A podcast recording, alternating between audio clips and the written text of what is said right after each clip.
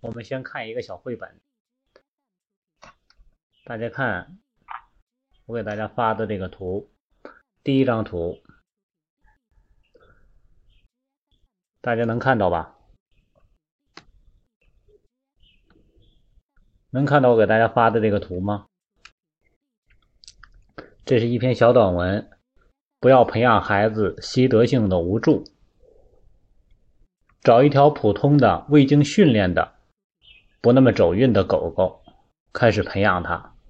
啊，这只小狗说了：“Hello，我是一只无忧无虑的 baby dog 啊，一只小狗。”然后呢，把它放在一个它无论怎么逃都逃不出去的笼子，就是在它的能力范围内，它是不可能出去的笼子。钻在里边之后，他在想：发生了什么？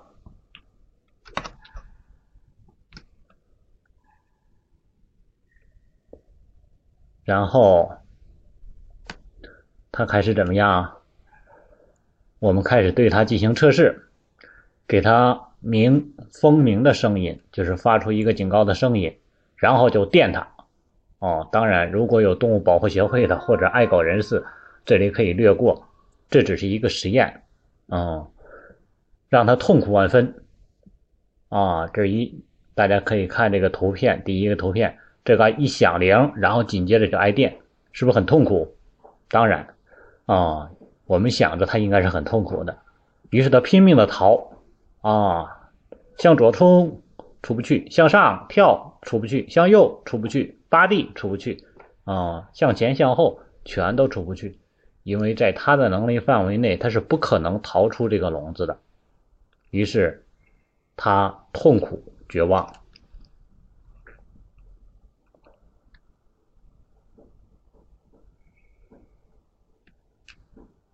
一次一次的对这只可怜的动物重复同样的步骤，最后，直到这个小狗狗不再试图逃跑了。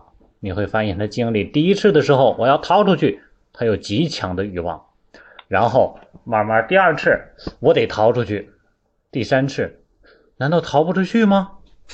第四次，好像真的逃不出去啊！慢慢开始失望了，哦，然后一直到。第 n 次，根本逃不出去，好吧？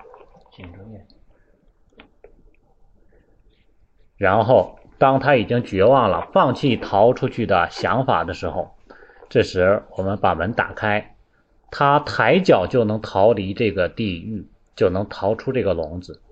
但是呢，嘚儿响铃了，意味着什么？意味着即将挨电了，痛苦即将来了。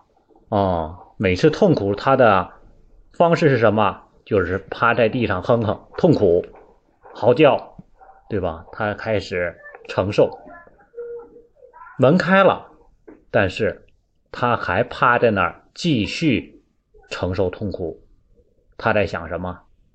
别逗了，我就这么趴着吧，反正就是痛苦嘛，逃不出去的，不可能逃出去的。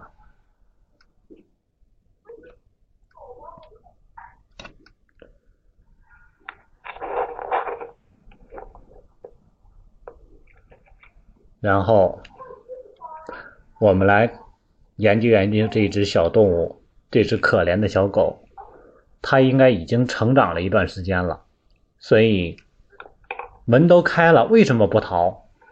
这只小狗在怎么想？亲，很难受的，能逃谁不逃啊？我很艰难的试过好多遍，所有我想过的办法，我尝试的努力全都试过了，不可能逃出去。我亲自试过的结果都是失败了，所以结论就是，本狗家做不到这个事情，我是做不到的，这就叫习得性无助。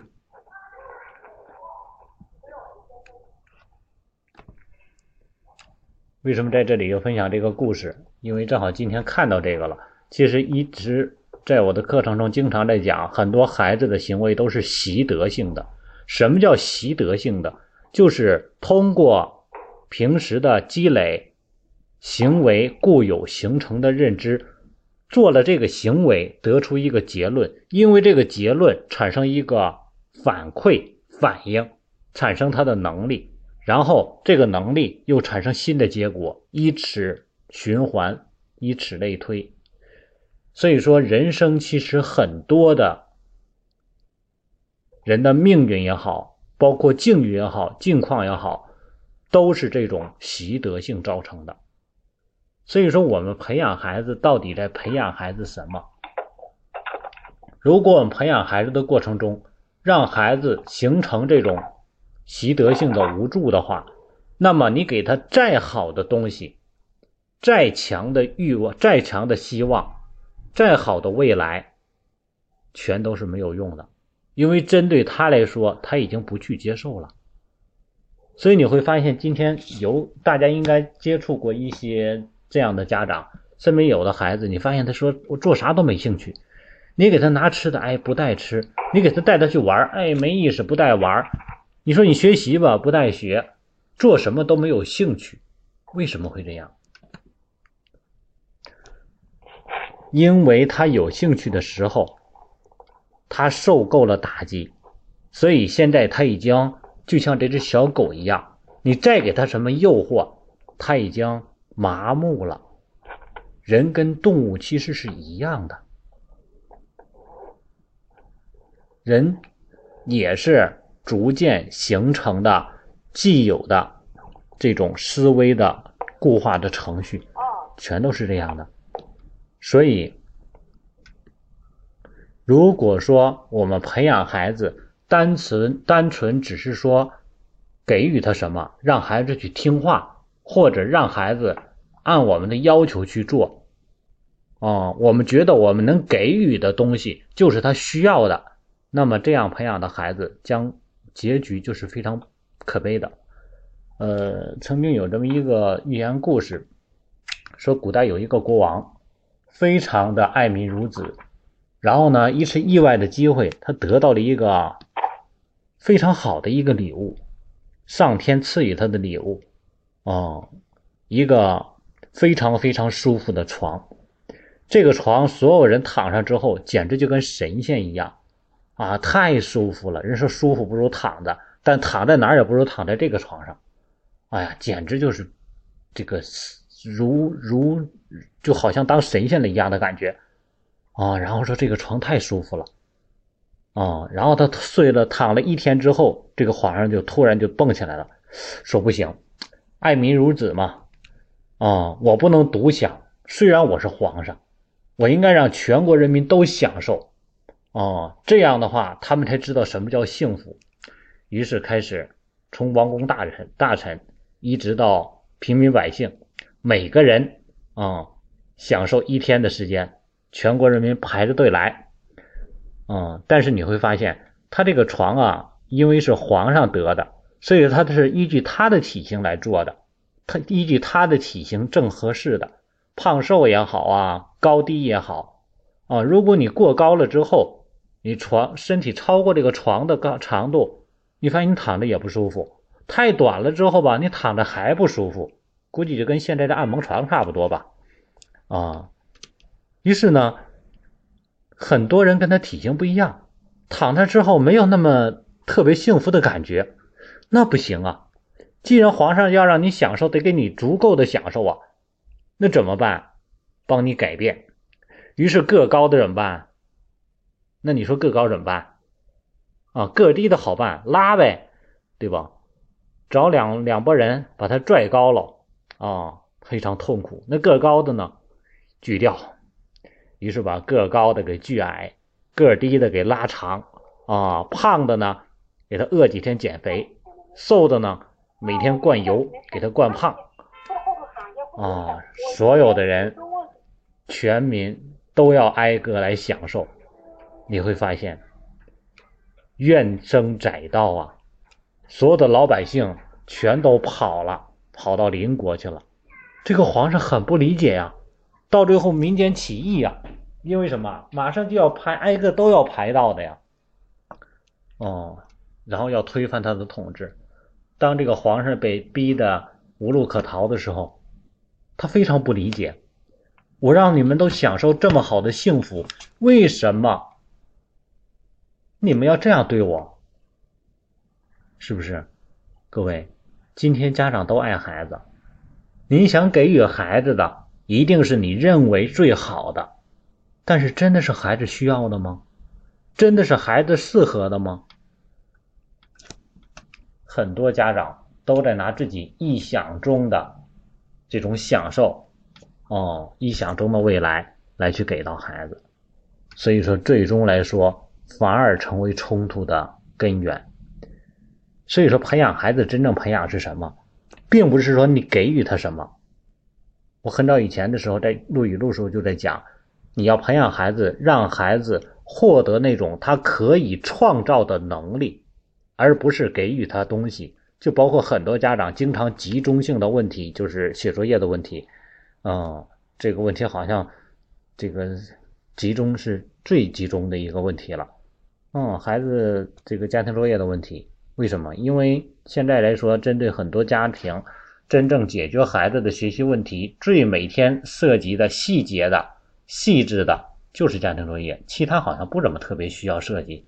所以说，家庭家长没有方法的情况下，就是八仙过海各显其能，然后把孩子弄得逼得几乎是怨声载道，家长也累的，对吧？够呛，最后简直就是双方都痛苦。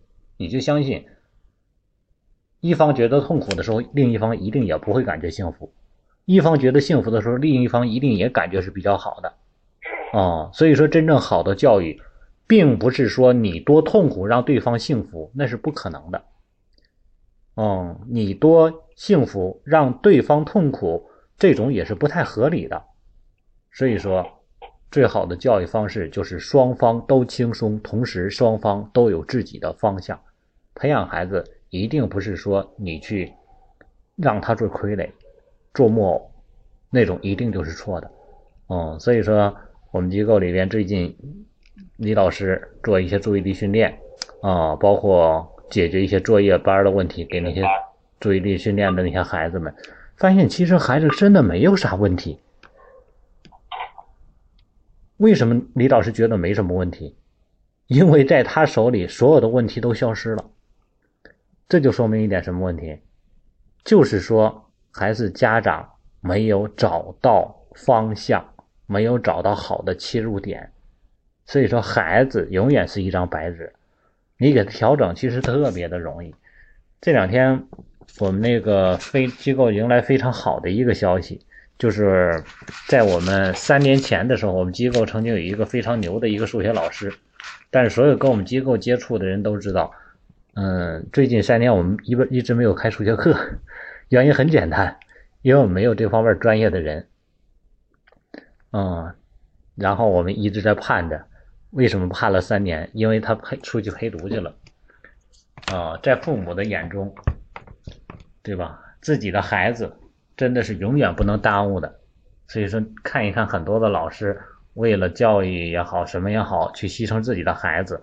我说这个东西让我来说，我是觉得，嗯，看不过去的，嗯，就包括以前曾经有一个幼儿的教育专家，经常说他自己的孩子是小白鼠，说拿他孩子来做测试，我觉得这个真的有点让我接受不了，嗯，我觉得教育应该是一个利己达人的事儿，也就是能够让你自己受益，同时让别人也因为你的经验而去受益，是一个众乐乐的事儿。哦，不能说你自己苦了一个，所以说现在人家讲说教师永远不要再去提倡什么蜡炬成灰泪始干，你应该做什么？都什么年代了，你还干还点蜡烛啊？你应该做灯泡，所以你应该有什么不断的吸收东西，然后呢不断的输出，你只是一个过路的或者是一个放大器啊，你把有用的能源转成别人需要的光亮给予到别人。否则把你自己烧干了，别人就受益吗？对吧？你点满桌满屋子的蜡烛，你还把别人氧气都消耗掉了呢。所以说，你教的人最后都缺氧，因为什么？因为你缺乏最基本的原始的这种爱。所以说，教育一定不是说燃烧自己照亮别人，啊，一定是什么？放大自己，同时照亮别人，让自己也受益，别人也是受益的。这种才是真正快乐。一个痛苦的人永远教不出快乐的人。所以说，我们那张老师数学一直非常好，哦，带的也非常好，所有的孩子们效果非常好。结果后来陪孩子陪读去了，去石家庄二中，嗯，孩子读了三年，今年满载而归，这算三年，算是学成归来吧。啊，这次高考就是前几天刚刚结束的高考，嗯，他们孩子去的时候，在石家庄石家庄二中在班里排三四十名，他们二中是两千多人，在全校就排了。将近一千名去了，啊，这是刚去的状态。在咱这边走的时候，他是在在是几中来着？在宣化几中？好像四中还是几中？是班里前几名的。如果孩子学的成绩一般，他就不会想着去更好的地方去发展，不会去拔高。当时去一中考上一中要他，人家是先一中这块儿，实际上觉得宣化的一中还是有点儿。呃，不能满足他的要求，所以说想去的那儿。在去临走之前，他自己抱的想法就是到那儿之后能够考上上海的那个叫什么是什么，有一个什么大学，复旦还是什么什么大学，哦，也算是在中国能够排进前几名的这个一个学校，哦，抱着那个想法，只要去到那儿能考到那儿就可以了，啊，是这样的一个想法，然后走的，去了三年，学了三年。嗯，第一年下来，在全校能够排到二三百名，等到了高二的时候，在全校排到前五十名，三千多人。石家庄二中，我相信在河北省的来说，基本上都知道这个石家庄二中了，跟衡衡水中学等等都是全国出名的了，在河北省这块儿，嗯，然后在班里已经是进前三名了。第一年还是不适应，嗯。然后呢，每一次模拟考试都能考六百七八，这一次考据说是题出的比较难，比较难，但是看整体水平，嗯，然后呢，据现在来说，他的志愿已经改成了人民大学，嗯，也就是说北大清华之后全国第三的大学人民大学，嗯，人家就是想法，如果说这回考的有点发挥失常有失误的话，准备再复习一年再来考，原来的那个志愿已经。不不想要了，也就是考上原来的想要的那个复旦大学，上海那叫什么大学？同济啊，同济大学。原来临走时候定的那个目标，现在已经不屑的去了，啊，是肯定能去，但是已经不想去了。所以说，人的眼界是要不断提高的。培养一个孩子，不是说你家长很多家长逼着啊你去学什么，你去学什么，这个是孩子自己想要，自己要去学。所以说，培养一个孩子，最终培养的什么状态？就是他自己有自己的理想，自己有自己的志气，然后自己能吃得了苦。他就说，在那边去学的时候，他们家全家去陪读，啊，陪读的这种状态，我就觉得很多时候很多家长都是说，要让孩子那么累吗？包括前一段时间，很多人都在说衡水中学，其实衡水中学也好，石家庄二中也好，所有这些。高精尖的这些学校，你发现他们一个共同特点，就是在学习的高端的这个阶段，他们几乎真的是全全火力开呀，哦，全力的去运行。他每天睡觉的时间最多就六个小时，每天都要早上起来六点多，一直学到十点多，就那么一点的时间休息，啊，然后每天全是做的卷然后回来之后跟我说，说孩子上高中这三年。家里所有的网都没有，因为他复习也用不着网，哦，手机不会用，智能手机不会用，买的那个给他买的那个手机，偶尔打电话用一下，剩下平时看都顾不上看，哦，也没有那么多的时间去跟别人去玩啊，去联系啥的，自己就没有那个想法，这是孩子自己。回来之后，然后拿拿的那个手机很多功能都不知道，然后呢，他那个周边的小朋友们。啊，小小学的那帮孩子们都要去教给他，他都不会。各位，什么叫专的状态？我们可能用另一个想法，就是这个孩子不学傻了吗？但是他所在某一个时间段能够专注的这个状态，才是真正能够取得成绩的状态。我们经常说那句话叫做“书山有路勤为径”。苦海那个学海无涯苦作舟，书山有路勤为径。如果孩子不能勤奋，你再高的山你能爬得上去吗？学海无涯苦作舟。这个苦不是痛苦，很多家长把孩子学习变成痛苦了。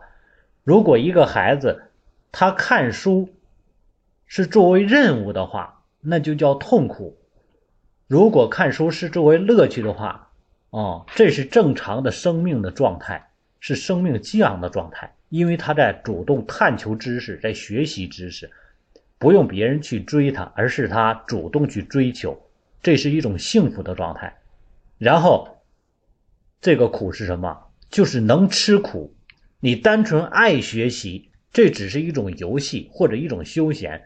你能够学到什么程度，是取决于你能不能吃得苦。平时你可能在休息的时候，啊，一天看上这个一百页书或者二百页书，但是你在学习的需要的时候。你一天能看上一千页书，这种就已经是一种什么加量的状态。那你说，当孩子在年轻的时候他吃不了苦，那他长大之后凭什么能够享得了福？拿啥去享福？所以说，这个老师张老师回来之后跟我们就是说，他说孩培养孩子啊，真的是很值，但是也真的很吃辛苦。他出去陪读，这是真的。有机会我会让张老师来给大家去分享分享。哦，但是这个操作是个问题，因为他电脑上的都不太会，啊，就是一个很踏实这样一个一个一个母亲，也是一个很专业的。他说，整个孩子这个过程，啊，在那边的过程，基本上家长每天别的什么时间也没有，除了收拾，帮着孩子做一些辅助的一些事情，就是每天做饭，啊，换着样子去做饭，因为要保证足够的营养。所以说，你发现家长付的辛苦，很多家长说：“哎呀，你培养一个优等生这么辛苦啊！”各位，很多家长你没有机会吃这种苦。然后他说，去的三年的时间，在石家庄陪读，租房也好，包括各种各样的花销也好，花了好几十万。很多家长说：“啊，培养一个胎生，培养一个孩子要这么多钱呢？”如果你孩子没有早期学好的话，这个钱你都没处去花，啊，他说花这些钱很值，为什么很值？他说你知道吗？因为去了石家庄，接触了这个城市之后，为什么孩子的梦想放大了？为什么会放大了？因为他接触到，发现周边的人全是这个圈子的人，全是这个群体的人。他周围的同学全都有各种各样的理想，要么清华，要么北大，要么人大，各有各的目标。各位，他没有时间去玩游戏，他没有那种想法，哦，他就想着说怎么这条路上去去努力，哦，然后让自己的未来有更多的机会。睡觉啊。然后，当孩子学到这种程度之后，他就说，嗯，看一看那些从这学校里面考出去的那些孩子们。毕业之后参加工作，随便随随便便的就能够一年拿个几十万。他说：“我现在这点投入算啥呀？三年刚花几十万，你给孩子提供的平台和空间就立马就不一样了。”所以说，很多人都在说：“哎呀，你看工作难找啊，这个难找，那个难找，是因为你处于的层次的问题。”所以说，很多的，我就在想。突然想起来看的《红楼梦》，《红楼梦》里边曾经有一个情节，有一天他们去举办一个年节的会的时候，然后呢，呃，下边人点那个曲儿，然后说唱那个点那个唱的那个曲儿，然后有一个人点一个叫是谁什么秀才，这个就是跟一个富家女的这个小姐的这个故事。然后那个贾母听了之后就说：“快让他停了吧，别唱了。有什么唱的？就你们这个这个这这种的这种的曲儿，就是这种的这个戏曲，全都是胡诌胡编出来的。”然后那个贾母就说：“嗯，这种曲一般的就几种来历。第一种就是什么，那些小那些那个穷酸书生们，对吧？没有机会去接触这些富贵的人家，于是他自己臆想出来的。”也就是说，他做白日梦，他想出来的，他想着自己可以屌丝逆袭，可以碰到一个，对吧？有钱人家的小姐，哦，他根本不知道人是什么样的生活，于是他编造出来这样的一个情节来。说第二种就是什么？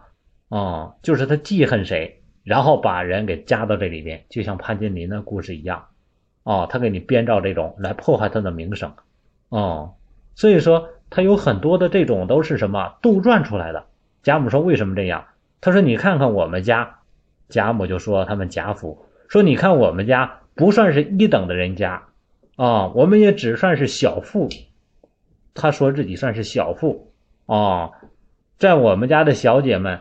你看哪个小姐们能够随便自己一个人出出院去的啊？还会等着说一个穷酸的书生来救，然后身边还只跟着一个贴身的丫鬟，因为这贾府里面是有明确规定的，他们小姐们如果要出门的话，啊，他们有头房丫鬟，也就是他贴贴身的丫鬟，贴身的丫鬟是有丫鬟来伺候的。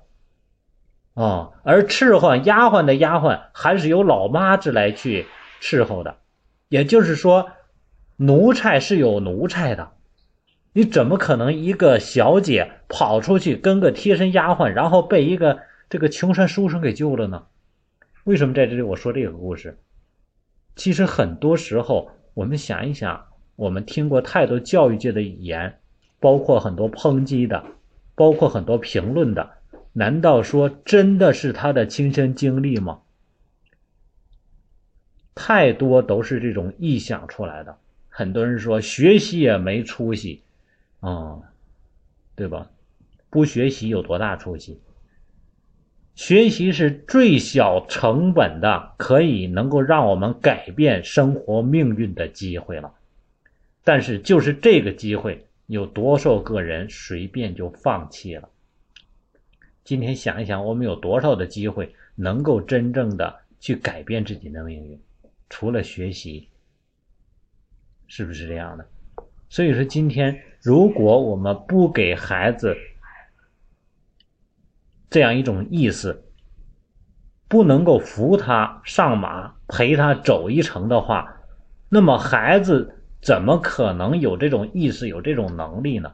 我们家长活了这么多年都不懂的孩子能懂吗？你让他接触什么，他就是什么。所以说，我们经常在讲，打麻将的父母培养出的孩子，张嘴全是二饼三条。哦，每天都去歌厅的，每天都去应酬喝酒的，你发现他的孩子，哦，张嘴闭嘴谈的全都是那些，对吧？为什么我们说孟母三迁？哦，人都是群体的动物。很难逃出去，所以说今天如果我们没有这种意识，真正想培养出一个孩子来，那是不可能的。所以说教育是什么？总在讲言传身教，我们天天都在说，哎，学那玩意有啥用？那孩子你说他学啥？天天说读一读书吧，各位家长，我们读了几本书啊？是不是？我们天天培养孩子，培养什么？当孩子需要的时候，我们就问那个张老师。我们前天去下午聊了半天，我们问张老师说：“你们孩子一直学的这么好，因为他临走时候我们就知道他学的很好，他才走的。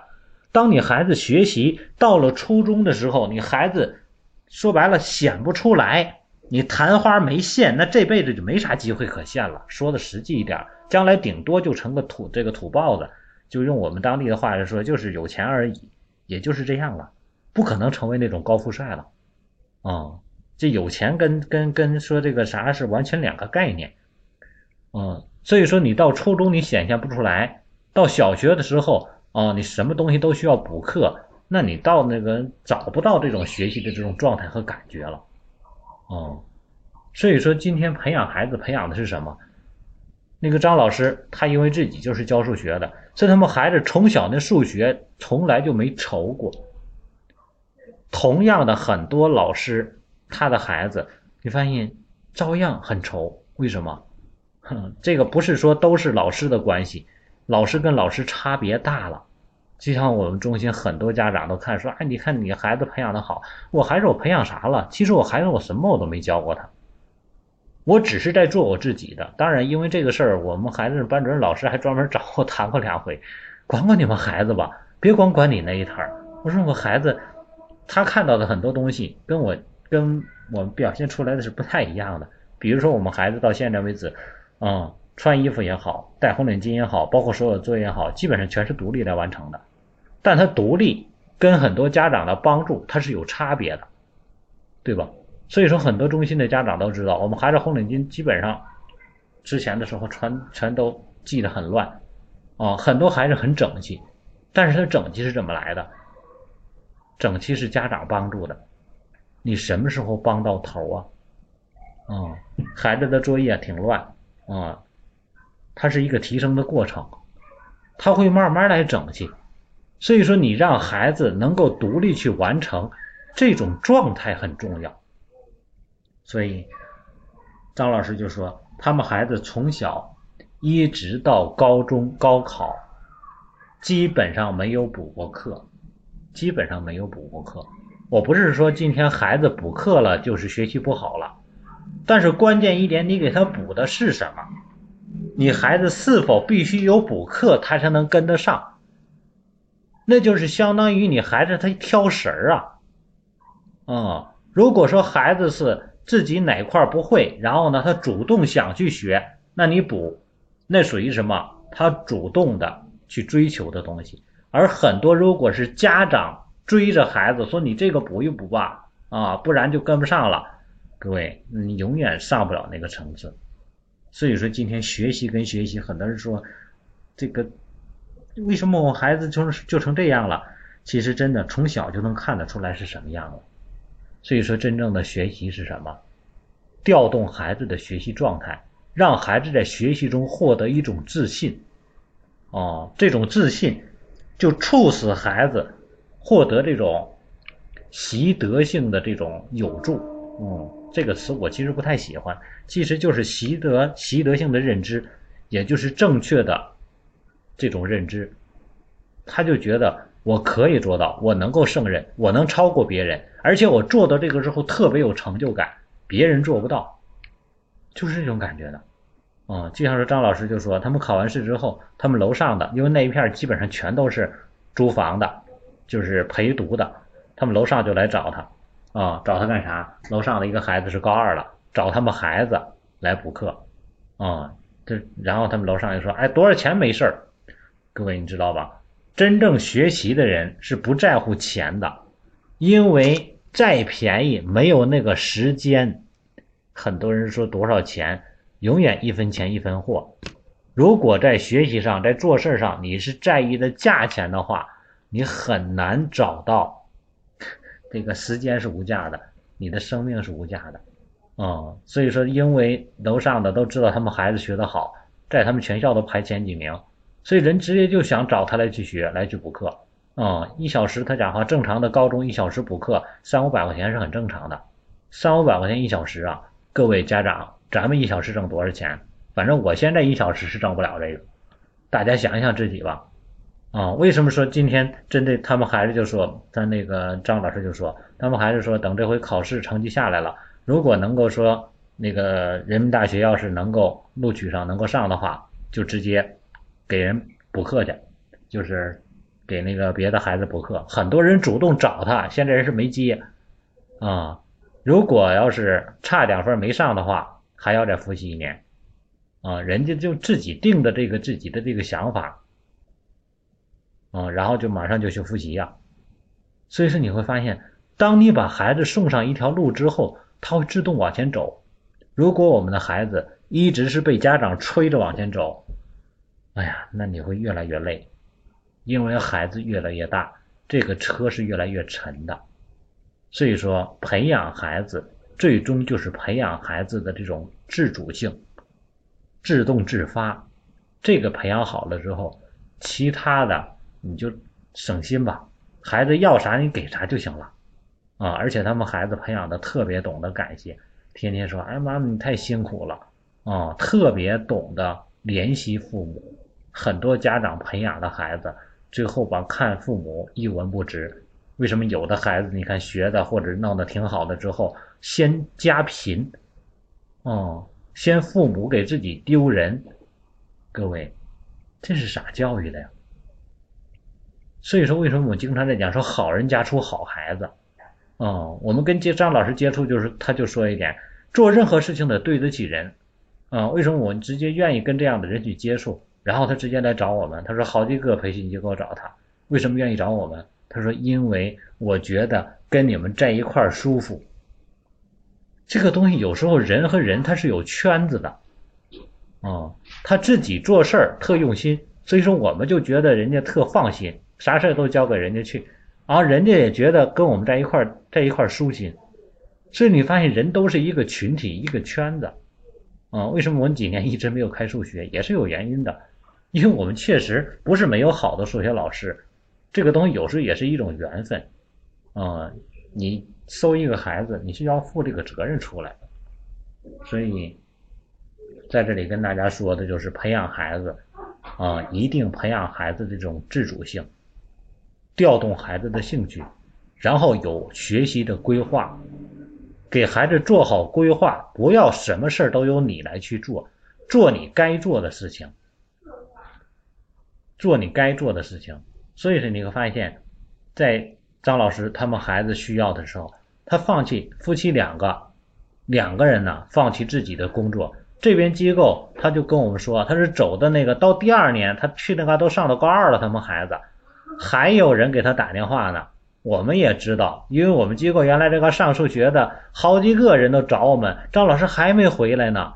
啊，他说都第二年了，还有好多人给他打电话找他呢。对，所有这些全都放下了。哦。得有牺牲啊！这牺牲多大呀？三年的时间就在那边陪读，夫妻两个，哦，几十万的花子，没有收入，天天就是陪着孩子。各位，我们光看别人出息了，那是要付出的。哦，你想一想那些有些那个孩家长天天打麻将，可着自己玩，他付出了多少？为什么说孩子子女无债不来？凭啥孩子人家的孩子给人还债，对吧？凭啥有的孩子跟你要债，你欠下的？所以说，既然孩子生下了，做你该做的事情，该做的并不是说让你一定全都牺牲给孩子，在孩子需要的时候给予支持。哦，在孩子不需要的时候，别嘚儿嘚儿的没事儿的总去捅咕孩子。哦，给孩子的独立的空间。有需要你的时间，所以教育，教育是啥？嗯，等过段时间有机会，请张老师给大家分享分享。啊，这种属于是我们真正身边接触的，啊，真是眼看着孩子一步步走过来的，在整个河北省能够做到这样的，对吧？全河北省一共也超不过二百个人，每年考上这个。这个这个名牌大学的，对吧？你看像这个名校这些，一共加在一块儿前三名的这个这些名校，哦，你看北大是每年两千多人，呃，清华也差不多，人大呢也差不多这样，但人大很多都是内部名额，一共下来加在一块儿没有五千名额，这是全国招生的，全国招生分分到河北省的话，对吧？一共你也达不到几百个人。哦，所以说这种的真正在学习上，而且他们孩子一看着之后，不是那种是书呆子型的，你知道吧？真正到最后学的时候，那种书呆子型他是学不上去的，是特别费劲的啊！而且他们在高中的时候一下转校，针对孩子在青春期的时候，没有什么哪有功夫什么青春期逆反、叛逆什么的。各位，你说的那些状况都属于是层次的问题。如果一个孩子在青春期出现问题，那是层次有问题。你会发现，有的孩子根本顾不上。我天天我这个生命活得劲儿劲儿的，我还我我我正事儿我还做不过来呢，对吧？我的追求、我的梦想、我的理想、我的志向，天天牵着他往前跑，哪有功夫没事找事跟父母闹别扭去？所以说，你培养孩子的生命的状态处于什么程度上？就跟人说经济危机啊，经济危机针对什么？针对是那些平时来说就信用有问题的人。哦，很多时候，你问题越大，你出的这个问题就越大；问题越小，你会发现他就没问题了。嗯，所以说培养孩子，很多时候不要纠结在于眼前的一些东西，做好你该做的。就因为你参与孩子的太多了，所以说影响了孩子自身的状态，最终来说俩人就争，他要争回他的位置，你要保留你的位置，这种问题就比较麻烦了，就极端了。所以一直在解决大家的问题。这一期其实希望大家跳出一个框架来，找到一个方向。我们真正教育的目的不是为了避免多少问题的发生，而是要让我们的教育达到一定的高度，也就是我们需要追求一种美好的东西。我们看一看那些高层的啊，我说的高层不是说多有钱，而是说人相对来说培养的这种层次和状态更好一些的人，看看他在做什么，不要天天盯着看，说你看他们家的孩子也不听话啊，他们家学习也不好，他是那么做的，其实那没有用，不要总去做这些，你看看谁学的好是怎么做的，跟着好的学一学，不要总看那些坏的。不然自己最后不知不觉都学坏了，哦，所以教育也需要有一定的高度。嗯，咱们在下次的时候给大家讲一讲九种学习状态，啊，看看，然后有机会请张老师给我们去分享分享。我们计划的是在假期的时候，嗯，假期之前的时候。哦，张老师给我们开了课，有机会更多的机会去接触，然后呢，让张老师给我们讲一讲他的培养的更多的经验吧。嗯，因为咱这里边你看，像这个这个小贺妈妈，还有这个这个田妈，都属于是马上初中了、高中了，都是这个阶段。嗯，让他们讲一讲，可能你们听的感觉会更更强一点。我经常在说，因为我属于是。嗯，虽然我实战的很强，但是有些东西还属于是理论性的，听一听人实践的东西。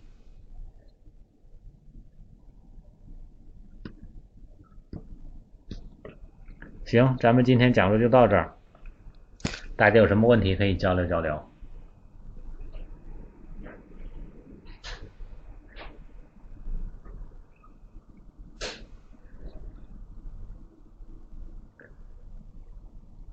我之前参加北大的家庭教育指导培训，其实也是一个目的。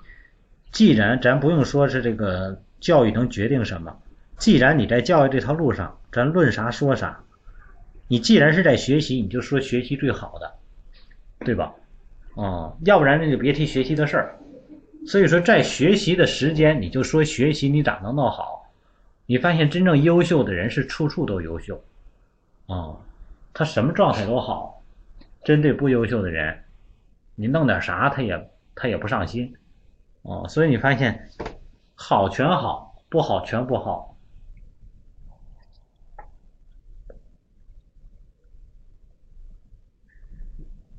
蝌蚪来说，不是说让他怎么才能自主，你们是给他牵动的太多了，啊，你现在把他的车已经开到了他完全不知道什么地方的地方。你先让他找着方向，先放放手，太心急了。喜欢读书吗？喜欢。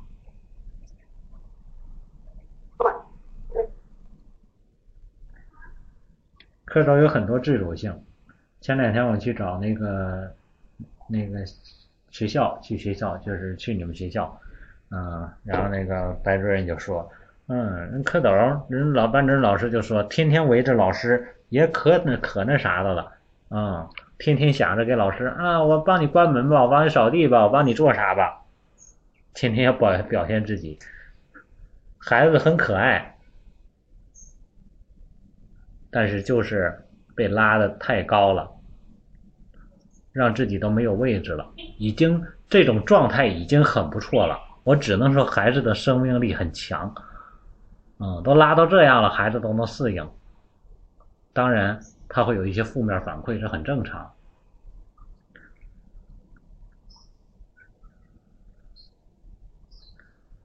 嗯，你就跟着李老师吧，李老师都定好了你的那个目标了。嗯，因为针对我们来说，李老师，啊，他本性来说，他就特喜欢蝌蚪的样子，比较灵，然后培养培养之后。他容易容易容易培养，哦，他相对来说，而且呢，你家长还很重视，嗯，李老师都给你定好了这个未来的这个目标了。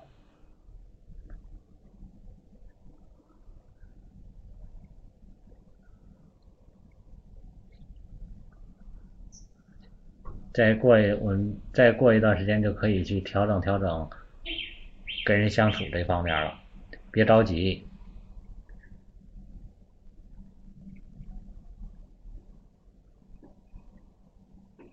嗯，行。